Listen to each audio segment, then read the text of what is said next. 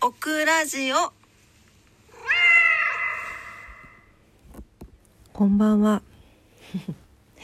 DJ オクラです、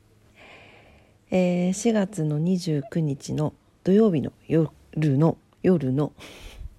神々オクラジオです。623日目の配信になりますが、えー、すっかりある番組にはまってしまって今気づいたら夜中の2時9分でございます。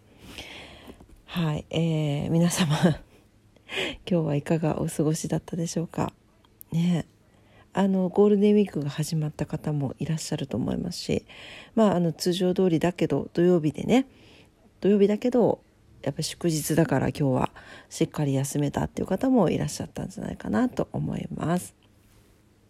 ちょっとね実はやめられずにあの見てた番組をつけっぱなしなんでちょっと音が入ってるかもしれませんがはい、えー、何の番組にハマってるかというところでですね是非あの結構前からあった番組なんですけどなんでか見てなかったんですよね。あのアニマルプラネットで、えー、だいぶ前から2017年とか、えー、そんなぐらいからずっと、えー、放映されていたそうなんですが「猫ヘルパー」というですね、はい、猫のしつけ教えますというちょっと問題行動のある猫ちゃんの対処をするという番組です。でジャクソン・ギャラクシーというですねタトゥーガチガチに入ったもともとギタリストっていうかミュージシャンだったっていう夜がミュージシャンなのかな？うんでその彼があの向き合っていく猫ちゃんと向き合っていくっていう番組なんですけどめちゃくちゃ面白いしめちゃくちゃ感動するんですよ。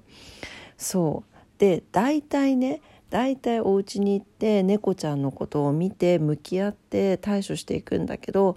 大体オクラが見てて思うのは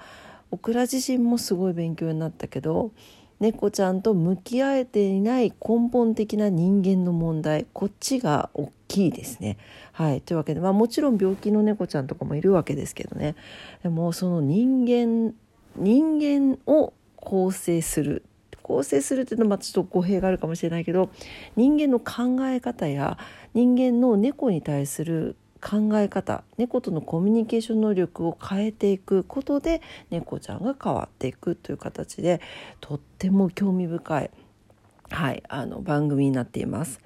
そうなんですよでもねこの方ですね逆ジャクソン・ギャラクシーさん自身も薬物中毒だったりとかいろんなあの困難を経て今こういうふうに猫ヘルパーさんをやっているそうなんですけれどもいやもう本当にね感動するんですよ。やっぱり猫ちゃんは僕ら思うけどやっぱりいい意味でとっても人間を変えてくれる存在だなとつくづく思いました。はい、で猫に学ばされるところもあるしそんな猫ちゃんの猫ちゃんに対しての対応を見て自分自身をね見つめ直すということにもすごくつながるなというふうに思いました。ね今横でルパンくんが お腹を出してのびのびと寝ていますよ。そうやっぱりね問題行動ですごく大きい声で泣くっていう子がいたんですけどその子もやっぱりねあの遊び足りないんじゃないかっていうことですごく遊ぶ時間を設けたら泣かなくなったとかねいうこともあったのでうちのルパンもねとっても大きくてやんちゃなのでね遊ぶ時間が足らなかったかな？今ゴロゴロしてるけどと思って今日はねいっぱい遊びました。ちょっとでもね寝てくれたらいいななんて思いながらね。ちょっとぜひ見てみてください。YouTube でね猫ちゃん好きな人見てほしいし「痛い痛い痛い痛い噛まないでよ。痛いよ」YouTube で見れます。アニマルプラネットの猫ヘルパーっていうので探したらすぐ出てくるのでもうオクラもなんかちょっと出てくる話出てくる話で見てるからちょっと順番バラバラだと思うんですけどどの話もとっても面白いのでぜひぜひね見てみていただきたいなと思います。はい、えー、もうちょっとね熱く語りたいとこなんですけどもう2時13分なのでねオクラもちょっと寝ようかなと思います。ねルパン寝ようね。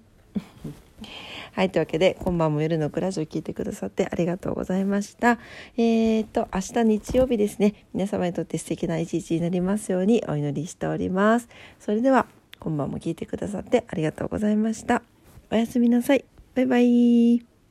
ゃーん。